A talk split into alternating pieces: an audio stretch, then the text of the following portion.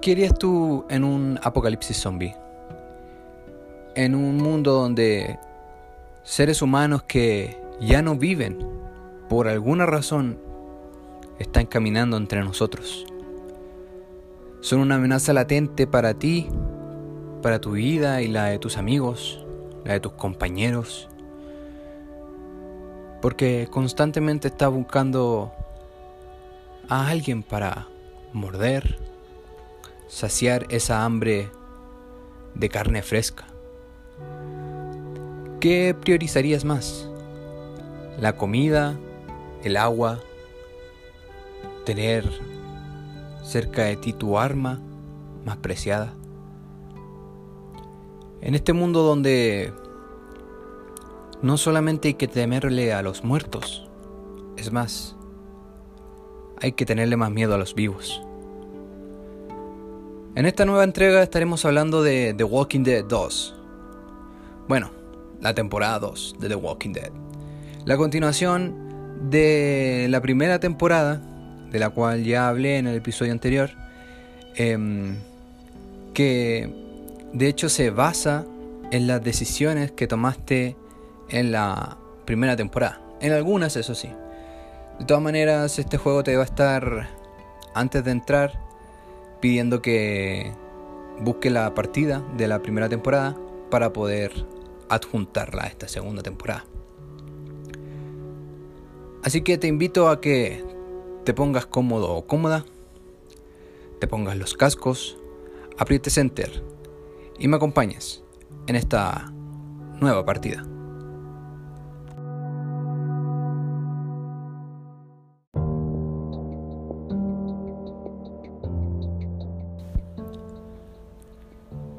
The Walking Dead temporada 2 es un juego que salió ya a finales de 2013. En diciembre de 2013 también sigue em, la misma temática que tenía The Walking Dead temporada 1, que es como una temporada, como una serie de 5 episodios. Eh, que en su inicio, cuando empezó este juego, cada episodio también lo iban liberando poco a poco. En lo personal, dentro de la saga de The Walking Dead, yo diría que esta es una de las más flojitas, la verdad. Una de las que tienes que jugarlo para que empieces a entender la historia después de la temporada 3 y 4, sí o sí. Lo que pasa en la temporada 1, pues ya pasó. Em, vas a tener algunos encuentros con personajes de la primera temporada, como lo van a hacer Krista y Omid, que después de que lamentablemente...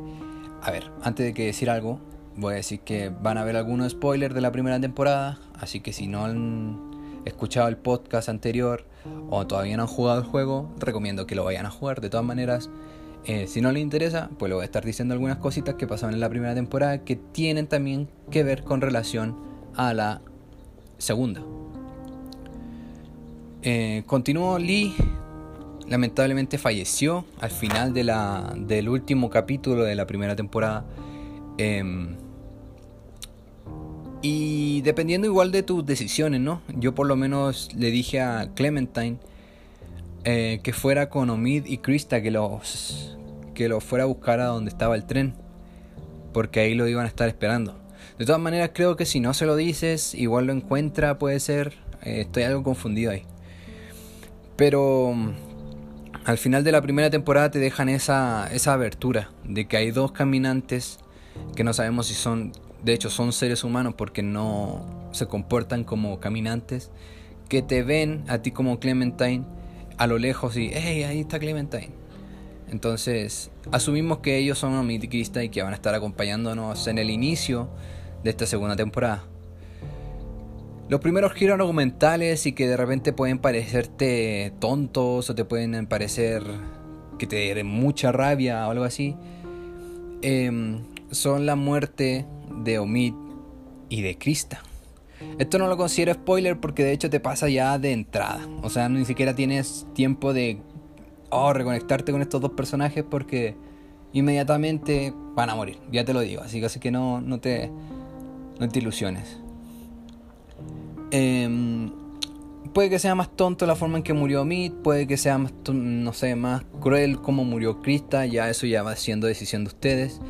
Pero mm, este apartado de decisiones que tiene The Walking Dead y cómo se va desarrollando durante la historia es uno de los puntos que también es de los más débiles del juego. Yo que ya había jugado este juego en un inicio, eh, cómo murió Meat fue porque tú en un baño que tú encontraste en medio de la nada, dejaste descuidada tu pistola. Sin embargo, Meat tenía que morir sí o sí y eso ya te lo dejan de entrada.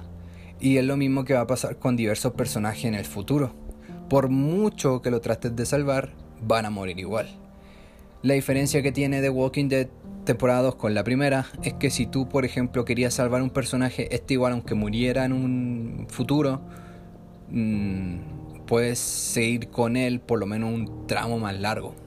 Aunque no hubiera muchas ramificaciones, ese sentimiento de que hoy lo salvé y todavía es útil y, puedo todavía encariñarme con él, existe.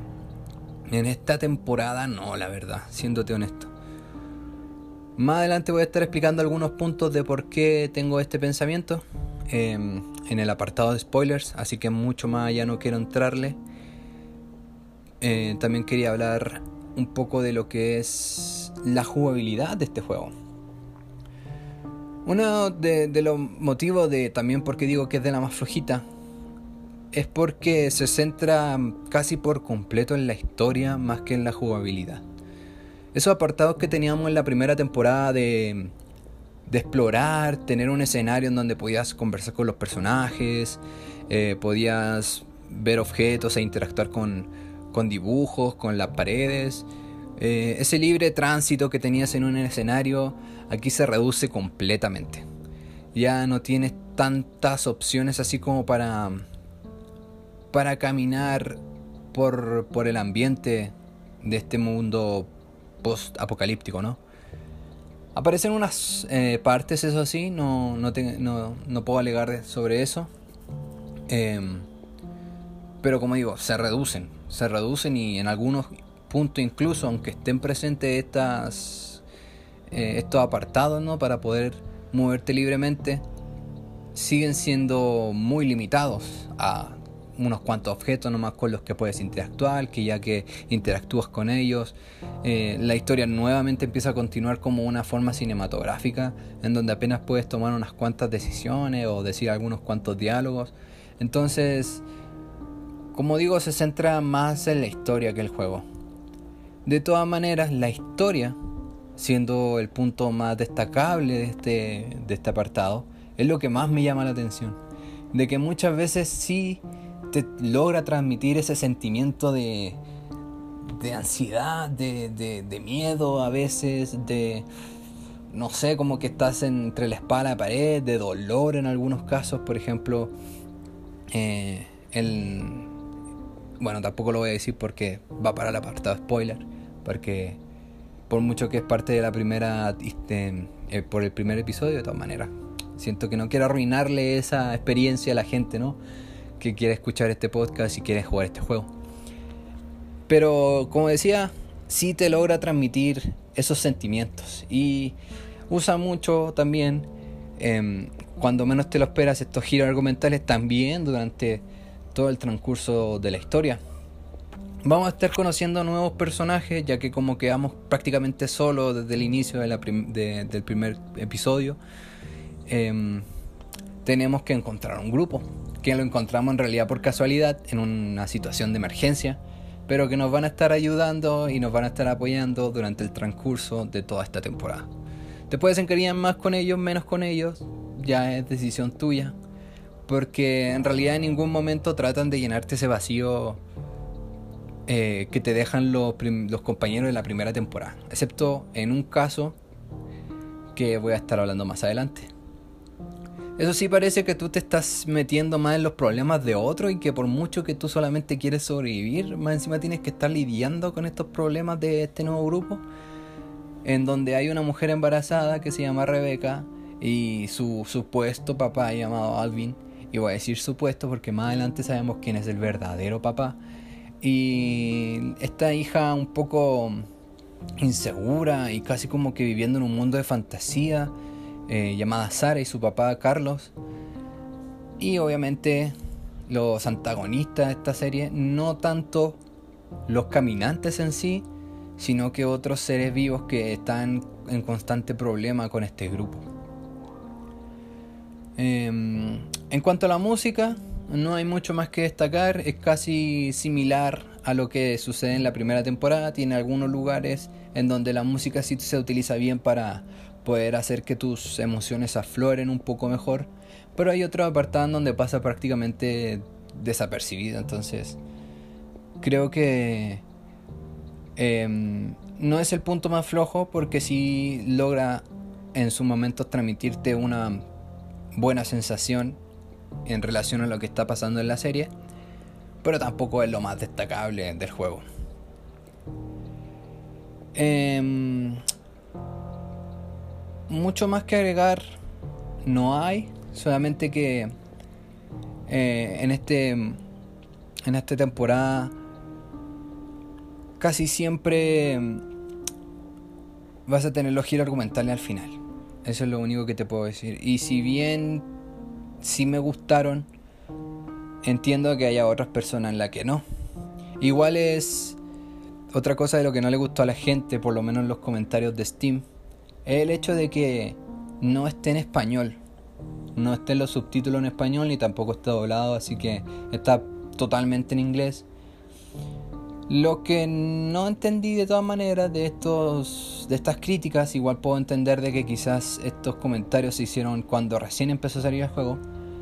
Sucede que hay un grupo en en Taringa, pero si tú te vas a la comunidad de de, de Steam, vas a encontrar también este mismo grupo donde te sube un instalador para traducir por completo los cinco episodios, excepto la parte final, que es donde está en el apartado de decisiones. Esto es algo que no hablé en la primera temporada, que no le di mucho énfasis, pero ahora me acuerdo y la voy a decir en esta, que no se diferencia mucho a lo que pasó en la primera temporada, que al final de cada episodio tú ves tus decisiones más importantes y se compara con el total de jugadores que hubieron eh, que jugaron este juego que tomaron tu decisión o la contraria. Algo así como un comparador pues global de decisiones. Entonces puedes decir, no, que tanto porcentaje tomó la decisión que tú tomaste, tanto porcentaje tomó la otra, eh, no sé. Es, interesante porque como que te deja saber de que hay una comunidad muy grande detrás de todo este juego, que sí lo había, eh, porque de hecho, como te digo, o sea, hay alguien, hay un grupo que hizo, se dedicó solamente a traducir este juego. Y que si tú compras este juego, pues te recomiendo que en Steam vayas, vayas al foro de, la comunidad y inmediatamente vas a encontrarlo. Está ahí casi como que destacado entre todos los otros eh, posts del foro, ¿no?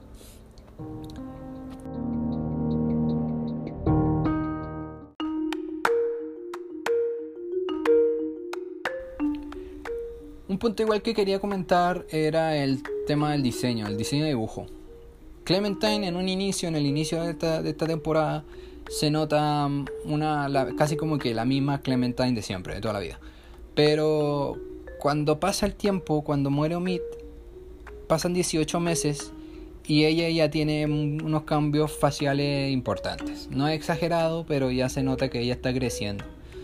Em, en el caso de Krista, en el caso del personaje que viene, de los que ya nosotros conocemos, que es una sorpresa, em, no hay demasiada diferencia. O sea, obviamente el paso del tiempo se nota en, pequeñas cantidades, pero lo que más se nota es en Clementine. Siguiendo también este estilo de cómic que tiene el, juego, em, hay muchas mejoras en cuanto a, a por ejemplo, a cómo interactuar con los objetos. Em, cambia también cómo, cómo, se presentan los diálogos en el juego. Hay algunas, algunas mejoras, algunas modificaciones que sí me parecen pues, destacables y que son no, no eran del todo importantes, pero creo que el hecho de que lo hayan hecho era como para modernizar el juego y lo lograron bien realmente cuando vi la primera vez este, este cambio, sí me gustó. Me gustó bastante. Igual algunas cositas sí me, se me hicieron más incómodas que otras, pero de todas maneras, no, no tengo nada negativo que decir.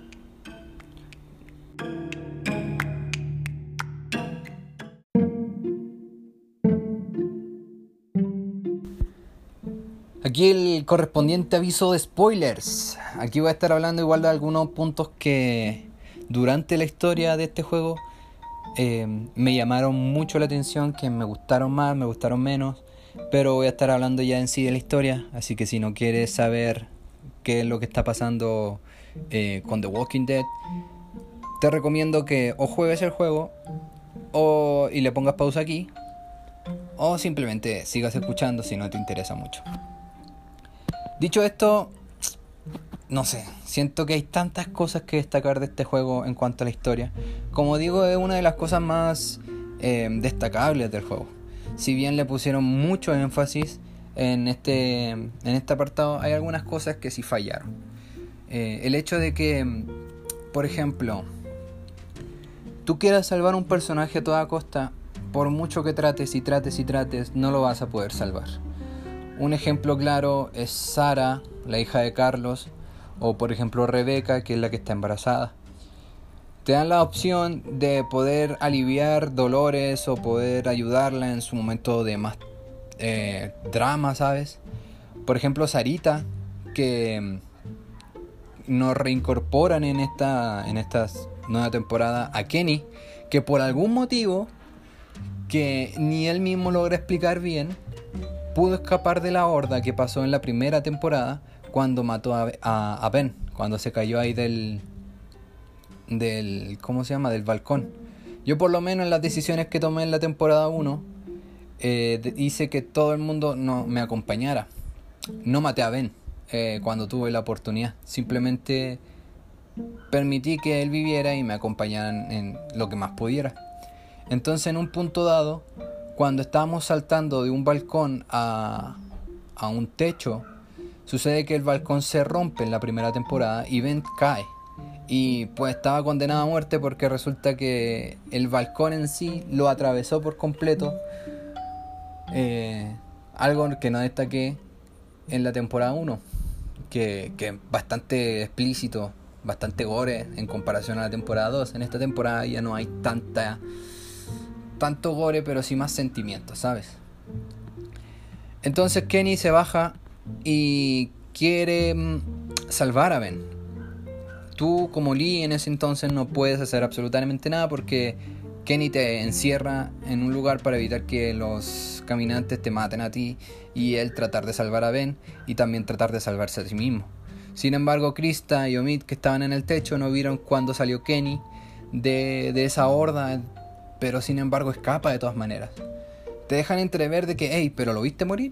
No, no lo vi morir, pero Kenny iba a sobrevivir a eso prácticamente como que tuvo que haber hecho parkour o algo así para poder salvarse de los caminantes. No tengo idea. Resulta que en la temporada 2 aparece.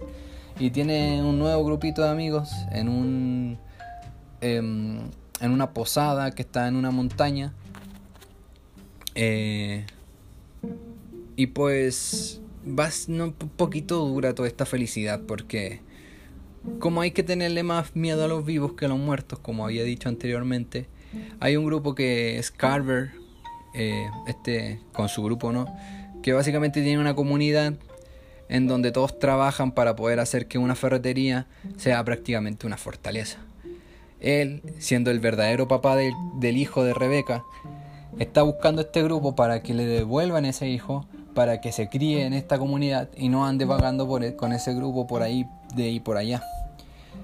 Em, pero volviendo al punto que estaba hablando, por ejemplo, hay momento en el que Sarita eh, le muerden, o sea, ya estaba destinado a, morir, pero nosotros tratando de nuestra desesperación, por lo menos yo tomé esa decisión, de mi desesperación cortarle el brazo, ella como que, ah, me cortó el brazo, ah, y empezó a hacer un escándalo total que de todas maneras la matan. De todas maneras, todo el grupo de, de zombies la termina mordiendo, la terminan matando y pues al final la terminan matando, la terminan matando tú con un hachazo en la cabeza, algo similar, como que dije, fuck, fue lo que hizo Kenny con Larry, ya sabiendo que ella iba a morir. Él no que Kenny no quería que muriera, entonces sufriendo su partida, quería, hey, no, no se metan acá. Y tuviste que matarlo, ¿no? Porque si no te, te iban a matar a ti. Yo busqué por todas las maneras posibles de dejar que Kenny siguiera con su sufrimiento, que obviamente que no muriera, pero no matar a, no, no, darle un hachazo en la cabeza a Sarita, ¿no? Y no pude, es parte de la historia, supongo que esas decisiones que tomé me dejaron en ese, en ese punto de no retorno, ¿no? Nuevamente, no hay una opción como de poder salvar realmente a tus personajes.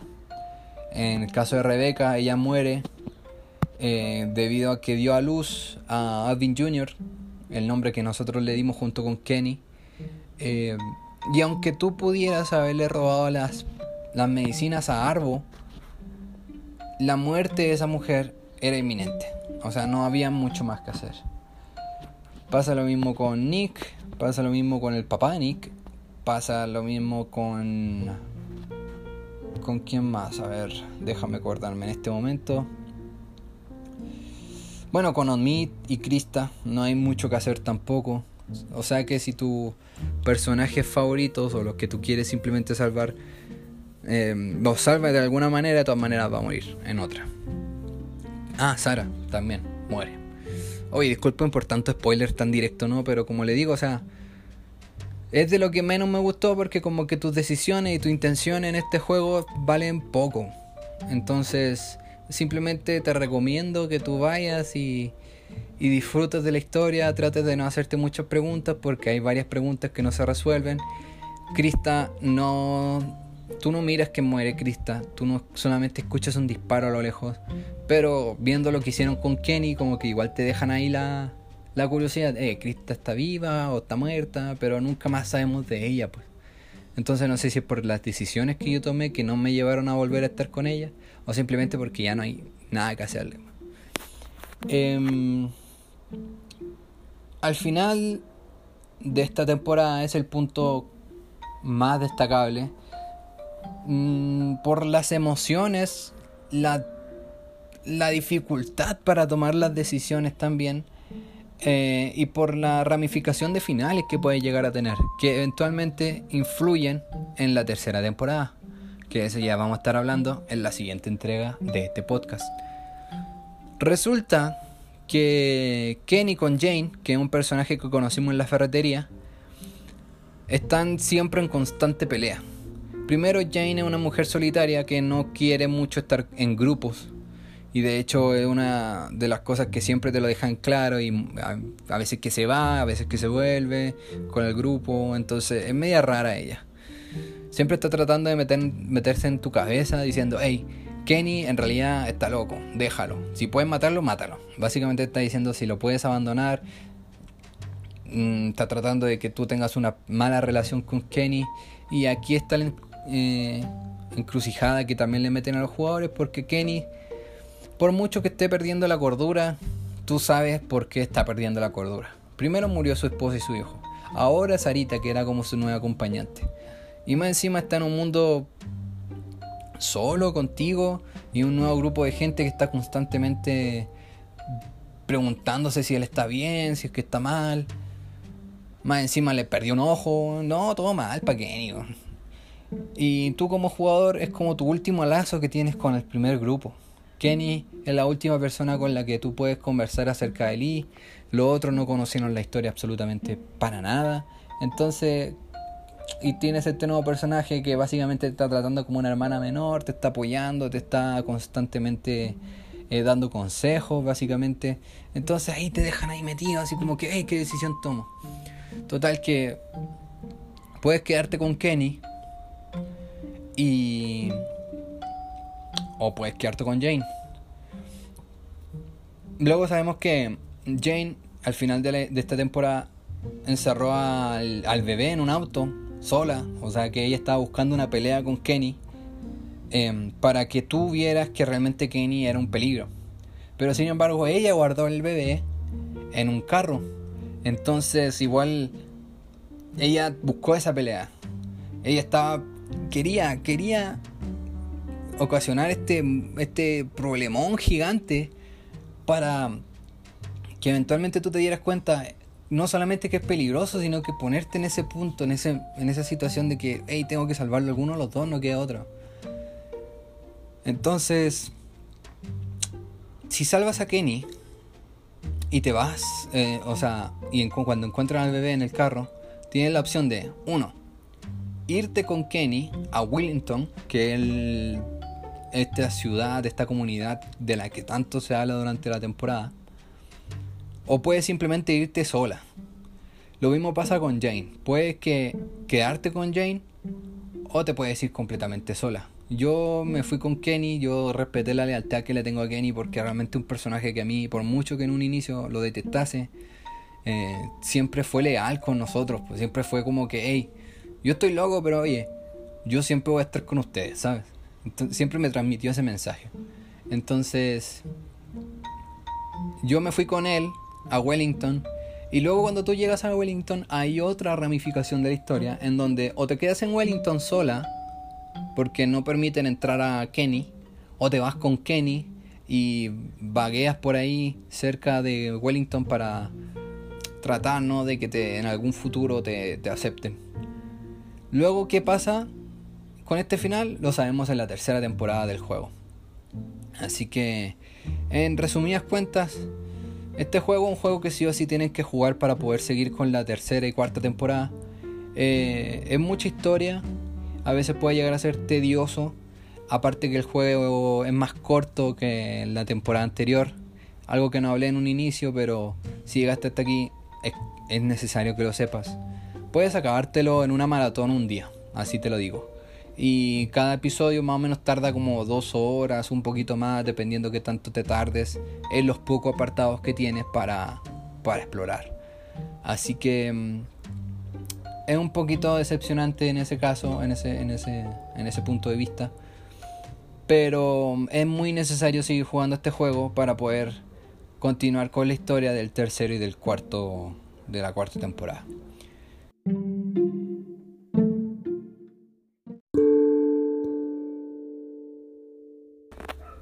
Otra cosita que quería comentar es que hay un punto en el primer episodio, ya que conociste a Luke y a Pete, eh, que tú fuiste mordida anteriormente, ¿no? Por un perro. Este perro, pues va a ser el que te haga un trauma casi de por vida por una pésima relación entre un perro humano, porque, o sea, te mordió y te dejó una heridota y gigante abierta expuesta, y que es la razón por la que básicamente te, te ayuda, ¿no? Porque quedas ahí media moribunda ahí en el, en el bosque y te encuentran estos tipos y te llevan a la cabaña, pero ellos no saben si realmente fuiste mordida por un perro, como tú dices, o fue un zombie.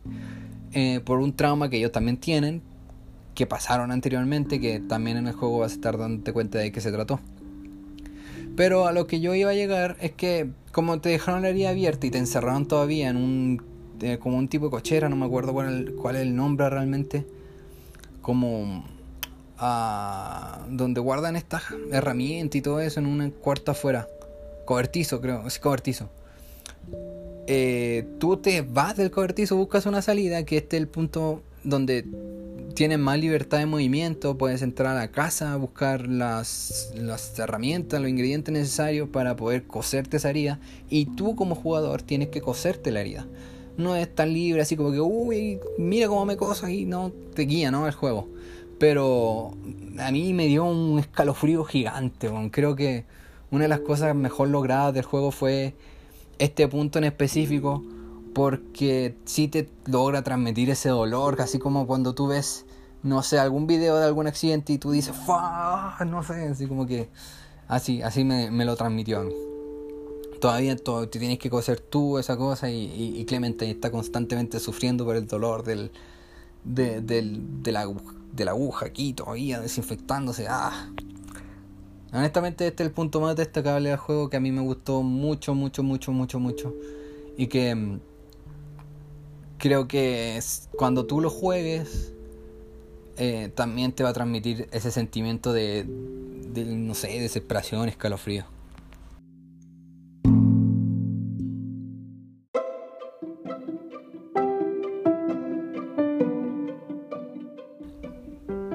Muchachos, muchas gracias por llegar hasta este punto de aquí. donde estábamos hablando de The Walking Dead temporada 2. Em, juego que honestamente me ha marcado hasta este punto, creo que ya lo he dicho bastante, pero es importante recalcar también de que pues tiene sus no sé, eso, ese algo tan tan maravilloso, tan destacable que tiene este juego que pues sí te deja muy muy enganchado, pues.